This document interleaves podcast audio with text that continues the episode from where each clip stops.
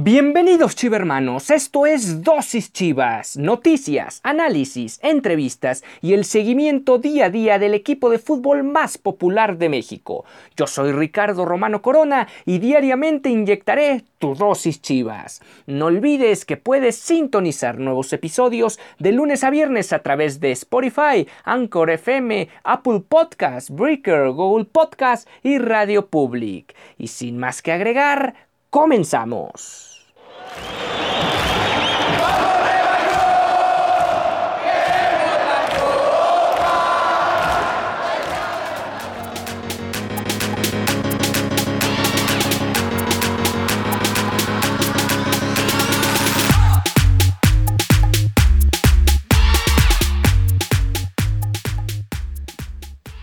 Buen martes, esto es Dosis Chivas, el espacio deportivo del equipo más mexicano del país. Un saludo a todos los que nos escuchan a través de las plataformas de Anchor FM, Apple Podcasts, Radio Public, Spotify, Apple Podcasts, Overcast y muchas más plataformas que tienen este podcast número uno del equipo más popular de México. Hablamos del Guadalajara. Y hoy, hoy toca, es martes de repaso de los tres equipos más importantes o de las tres eh, estructuras más importantes dentro de la organización. Vamos a hablar sobre Chivas Femenil, sobre el Tapatío y sobre el primer equipo, porque hay novedades tanto con los jugadores que están en selección mexicana como con la lesión de Jesús Molina. Pero antes, antes de hablar del primer equipo, vamos a meternos de lleno en lo que fue una victoria más del equipo Chivas femenil que eh, mantiene el invicto y ahora sí va a llegar con todas las armas posibles para enfrentar al invicto que queda en el campeonato. Hoy, perdón, el día de ayer, el día lunes 28 de septiembre, Chivas Femenil ganó 3 goles a 1 a Querétaro y con ello mantiene el invicto y de paso irá contra el equipo líder de la competencia. María Sánchez fue la encargada de, de guiar a este rebaño femenil hacia la victoria luciéndose con par de goles y sirviendo además para una asistencia para que Yashira Barrientos abriera el marcador al minuto 37 del partido. Ya en el complemento, esta misma jugadora, María Sánchez, se encargó de liquidar el mismo en menos de 5 minutos, primero al 65, en un remate potente que dejó sin posibilidades a la arquera de Querétaro, y posteriormente, 4 minutos después, un cabezazo dentro del área para también volver a fulminar al cuadro queretano y de esta forma sumar tres puntos más. El descuento lo encontró Valeria Miranda, quien sorprendió en, un, en una salida de Blanca Félix. Hay que, tiene que tener más cuidado Blanca Félix en las salidas para evitar este tipo de inconvenientes atrás. El siguiente duelo de las tapatías o del cuadro tapatío femenil será ante las superlíderes rayadas de Monterrey, quienes, eh, dicho sea de paso, van con marca perfecta en lo que va del Guardianes 2020. 8 de 8, 8 ganados de 8 posibles. Son 27 goles a favor y 6 en contra, lo que suman las rayadas, con lo que da un total de 24 puntos y 21 goles eh, de diferencia a favor. Veremos cómo le va a Guadalajara, quienes suman, están en este momento en triple empate con Tigres, con las Águilas y por supuesto Chivas Femenil con 22 unidades. ¿Qué, ¿Qué, significa este duelo para, para Chivas la próxima semana? Bueno, se juegan además del invicto la posibilidad de volver a saltar el primer lugar de la tabla general y vaya que lo pueden lograr de forma extraordinaria venciendo a las rayadas. Sin duda estos son los cuatro equipos más poderosos de la liga femenil y lo están demostrando cada semana. Por cierto, los cuatro invictos, la única diferencia entre rayadas y el resto es que los otros tres equipos ya han perdido dos unidades en los ocho partidos. Eh, más atrás está Atlas Las Margaritas con 17 unidades. Pachuca con Neva Espejo al comando con 16 puntos, Pumas con 13 y Juárez con 10. Vaya que hay una pelea pues hasta cierto punto mediocre en la parte media de la tabla por ver quién ocupa los últimos puestos de liguilla. Hay que recordar que aquí solo clasifican 8 en estos momentos después de 8 jornadas Tijuana. Tijuana es el equipo que no ha podido sumar una sola unidad, 8 derrotas, solo 6 goles a favor, 22 en contra. Veremos cómo puede el equipo de la frontera darle vuelta. una institución que, por cierto, la siguiente semana eh, más bien el fin de semana reciben la visita del cuadro varonil allá en el Estadio Caliente. Y regresando ya para cerrar el tema de Chivas femenil, bueno, es la mejor, perdón, la mejor defensiva del campeonato, solo ha recibido tres goles, el tercero fue el día de hoy, el día de ayer precisamente ante Querétaro y eso le da mucho mayor posibilidad de este equipo de pensar en grande y no solo vencer a Rayadas, sino de seguir siendo una de las, uno de los equipos contendientes al campeonato. Y bueno, ahora pasando al otro equipo, digamos, filial de esta institución. Bueno, vamos a hablar sobre el tapatío y es que el Chevy Martínez, quien hasta llegar a debutar en este torneo Guardianes 2020 con el primer equipo, pues bueno, va a ser baja nada más y nada menos que 10 semanas de la liga de expansión y esto debido a una lesión que eh, sufrió en el último partido en el campeonato y lo cual este jugador tuvo que abandonar el terreno de juego por una lesión muscular. Eh, en las primeras horas del día de ayer se dieron a conocer los resultados de los exámenes médicos y el atacante rojiblanco eh, tiene una grave lesión y estará fuera pues por más de dos meses. Lo que reza la, la información oficial es que tiene eh, una lesión de alto grado. la cual está en la unión miotendinosa proximal y segmentos del tendón intramuscular de la musculatura isquiotibial de la pierna derecha.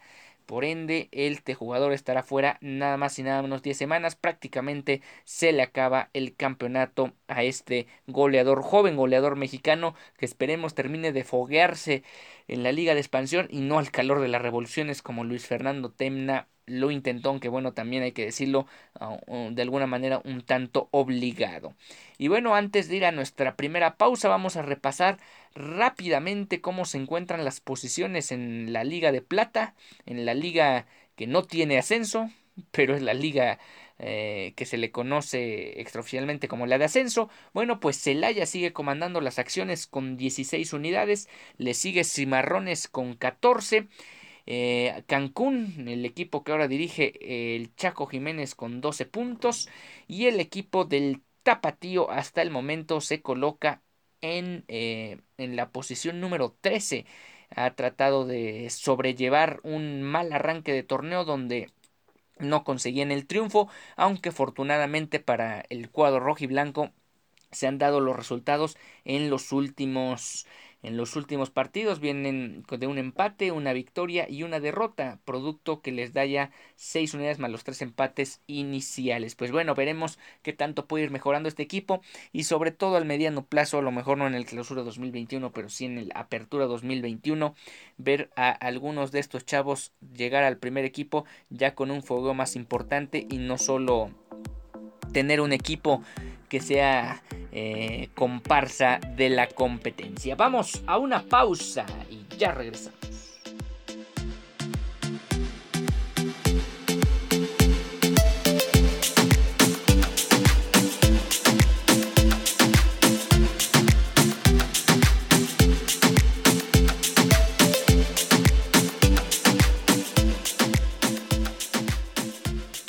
Ya estamos de vuelta en Dosis Chivas, el espacio deportivo del equipo más mexicano del país. Un espacio donde estarás informado y tendrás el análisis, como lo estamos haciendo el día de hoy, sobre no solo el Guadalajara, el primer equipo en el Guardianes 2020, sino también lo que haga Chivas Femenil y el Tapatío que hay que decirlo, de luego de esta cuna de o esta simiente de jugadores puede salir la próxima estrella no solo del Guadalajara sino del fútbol mexicano.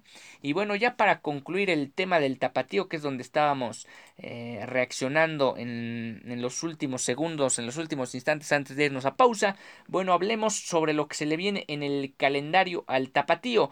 Van a jugar este miércoles cuando el miércoles caramba en cartelera futbolera hay de todo, hay playoffs de las grandes ligas. Juega la selección mexicana un partido contra Guatemala que con todo respeto parece eh, o es completamente infumable para la gran mayoría de la afición al fútbol en nuestro país. También hay inician las finales de la NBA y por si fuera poco va a jugar Tijuana contra Juárez en la Liga de Guardianes 2020 en la liga en la primera división, un partido pendiente por el tema del COVID con los Cholos. Y finalmente también habrá juegos de ascenso de la mal llamada Liga de Ascenso porque jugará Tapatío frente a Tepatitlán Morelos el miércoles, el próximo miércoles, el día de mañana a las 17 horas allá en Guadalajara. Después volverá a tener otro partido como local siete días después, donde por cierto otra vez la selección vuelve a tener partido, pero esta vez eh, sin duda el sinodal más difícil que probablemente va a tener el año visitando a la selección de Holanda allá en el en los Países Bajos. Ya estaremos ahondando más en el tema porque hay ciertos rumores que corren por ahí con respecto a los convocados por Tata Martino del Guadalajara. Ese duelo del miércoles 7 de octubre a las, a las 19 horas con 5 minutos será frente a Tlaxcala, ante los Coyotes de Tlaxcala. Y finalmente, eh, viendo los próximos tres duelos del Tapatío, van a visitar el Jalisco y a los Leones Negros el domingo 11 de, eh, de octubre, por lo que tendrán jornada doble la próxima semana. Y bueno, eh, con eso estarían completando las jornadas 7, 8 y 9 de 15 que se van a disputar en este torneo de la Liga de Ascenso, de la Liga de Expansión, donde solo eh, tienen, existen 16 franquicias de momento. Y bueno, ahora sí vámonos con el primer equipo porque hay novedades con el tema de Jesús Molina y es que eh, todavía no es... Eh, no, es, no está completamente confirmado, pero después de haber salido lesionado frente al Mazatlán y que su lugar lo ocupara Fernando Beltrán, pues este jugador todavía obviamente no hay una certeza de cuántos partidos o cuánto tiempo lo puede mantener al margen del equipo, pero eh, se presume que la situación no es nada alentadora, digamos, en el, en el, en el, estricto sentido como para pensar que el próximo fin de semana ni mucho menos vaya a alinear. Y es que eh, se mencionó ya en el, por el cuerpo técnico, el reporte menciona que posterior a las maniobras clínicas que le practicaron a Jesús Molina en el campo, y el servicio médico del Estadio Akron, la valoración se complementó con estudio de imagen. La resonancia arrojó que el ligamento cruzado interior de la rodilla izquierda está íntegro, pero sí hubo un esguince de segundo grado en el ligamento colateral medial, lo cual requerirá de, terapia de rehabilitación y se integrará al trabajo del equipo según la evolución. El pronóstico, eh, según este tipo de lesiones, por lo que, por lo que se puede saber, pues eh, sería prácticamente imposible verlo en Tijuana. Y también eh, se ve complicado se ve complicado que pudiera llegar en óptimas condiciones frente al Atlas. Y dado el cierre durísimo que hemos comentado que va a tener este equipo en, en, el mes de octubre probablemente lo más conveniente sea que no juegue el clásico contra el Atlas para que se encuentre al 100% de condiciones para los, los, otros tres de los duelos que también son clave. Contra Cruz Azul en el Akron, contra Pumas en CU y contra Monterrey en el Akron. Eh, con un Molina al 100% en esos tres duelos, se puede pensar en que el equipo en el medio sector puede tener a su capitán. En caso contrario, si jugara contra el Atlas a un 50-70%, no sé qué tanto podría resentirse de la, de la lesión y también no sé qué tan rápida puede ser su recuperación de un partido a otro con este tipo de lesiones que, que complican de alguna u otra forma el rendimiento físico en específico de en este caso del capitán que eh, actualmente, pues no sea el referente del equipo, pero sí es el capitán o al menos uno de los de las voces más respetadas dentro del vestidor. ¿Y cómo está la agenda de Chivas para, para la semana? Bueno, eh, primero mencionar que no está entrenando Bucetich con equipo completo desde ayer, tampoco lo hará el día de hoy, mismo problema el día miércoles y seguramente tampoco podrá contar con ellos el jueves a menos que programe un un entrenamiento en la tarde, un entrenamiento vespertino para que le dé chance a sus seleccionados mexicanos de regresar a la plantilla. Misma situación que tampoco en automático significa que podrán entrenar porque va a depender de la carga de trabajo o, la carga física que traigan a partir de lo que puedan participar en el duelo ante Guatemala. Y bueno, después de sumar los tres puntos y de acercarse al, al famoso número mágico para alcanzar la mediocre posición doceava. Bueno, el Guadalajara está a solo tres unidades de esa situación. Yo creo que no hay que pensar tanto en eso, sino de tratar de cerrar lo mejor posible el torneo y no tener alguna sorpresa en el en, en, en lo que va a ser la, la fase de repechaje. Por lo pronto, ¿cuál es la cómo se perfila la situación de cara al duelo allá en, en Tijuana, en la frontera, en la parte más más recóndita de nuestro país y de Latinoamérica es la parte más al extremo de lo que conocemos como la región de Latinoamérica, pues bueno, allá irá a jugar el Guadalajara el próximo fin de semana y ante la lesión ya mencionada de Molina, muy probablemente regrese Fernando Beltrán a la titularidad, aunque hay que ver cómo le va Beltrán entre semana, porque eh, realmente al ser la primera vez que es convocado por por Martino y al haber también hecho una convocatoria de muchos jóvenes, pues hasta ciencia cierta no se sabe es, cuáles son las intenciones del Tata con eh, Beltrán y, muchos, y los otros cuatro futbolistas que se encuentran actualmente en el centro de alto rendimiento de la Federación Mexicana de Fútbol. Vamos a una pausa y regresamos precisamente con ese tema.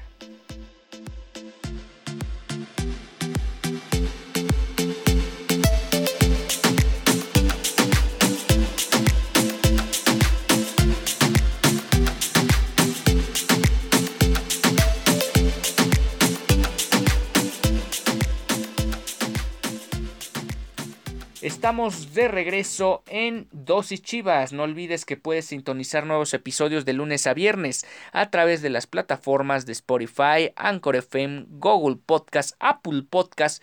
Radio Public y Overcast. Ahí pueden, también les paso mi cuenta de Twitter. Yo soy Ricardo Romano Corona y pueden escribirme a rrc-romano para cualquier duda, comentario o sugerencia con respecto a este a estas emisiones del equipo más popular del país. También, por supuesto, mencionar la cuenta de Instagram, arroba dosis.chivas, donde diariamente estamos subiendo contenido con respecto a la actualidad y además un poco de trivias, algunas trivias donde pueden estar participando eh, ahí en, la repito, la cuenta arroba dosis.chivas. Y bueno, ya para cerrar la emisión del día de hoy, vamos a hablar sobre lo que es la preparación de los seleccionados de Chivas en la selección mexicana para el duelo amistoso que pareció que lo organizaron sí o sí, a como lugar había que jugar y entonces se va a jugar el día de mañana frente a Guatemala, veremos porque es el primer partido de la selección mexicana en este atípico 2020 gracias ya sabemos a qué situación, al tema del COVID-19. Y los cinco jugadores del Guadalajara pues están entrenando con, con el cuerpo técnico del entrenador argentino y veremos eh, primero cuáles tienen participación y cuál eh, y, qué tanta participación tienen en el duelo de mañana. Hay que recordar los cinco convocados son Gilberto el Tiba Sepúlveda, Fernando el Nene Beltrán, Uriel Antuna, Alexis Vega y JJ Macías. Eh, esos cinco jugadores, eh, cuatro de los cinco, a excepción de Beltrán que entró de cambio, fueron titulares frente a Mazatlán. Eh, se antoja que incluso JJ Macías o Alexis Vega o el mismo Antuna que ha sido un jugador constante en, en los cuadros titulares de, del Tata Martino forme parte del mismo y veremos cómo se da esa situación.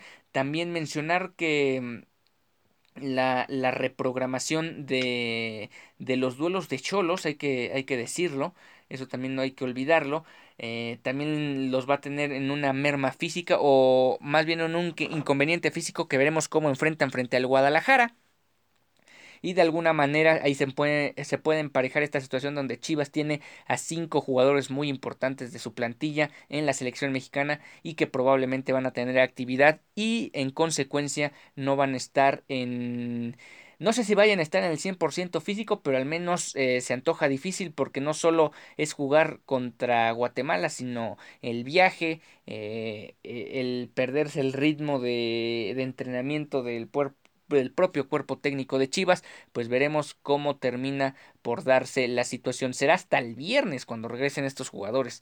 Realmente va a ser complicado, a menos, insisto, que se haga una, un entrenamiento vespertino el jueves para que puedan formar parte y eso quién sabe dadas las circunstancias de partido que puedan tener el día anterior. Y bueno con eso estamos llegando al final de la emisión del día de hoy. Mañana mañana al tener partido de selección pues bueno hablaremos un poco de ello hablaremos un poco de cómo puede pararse el cuadro mexicano cuáles son las posibilidades en específico de los cinco jugadores de Chivas en formar parte del cuadro titular o bien como revulsivos, pero sobre todo vamos a tener un recuerdo de partido eh, de esos partidos históricos que hemos recordado ya en nuestros miércoles de historia.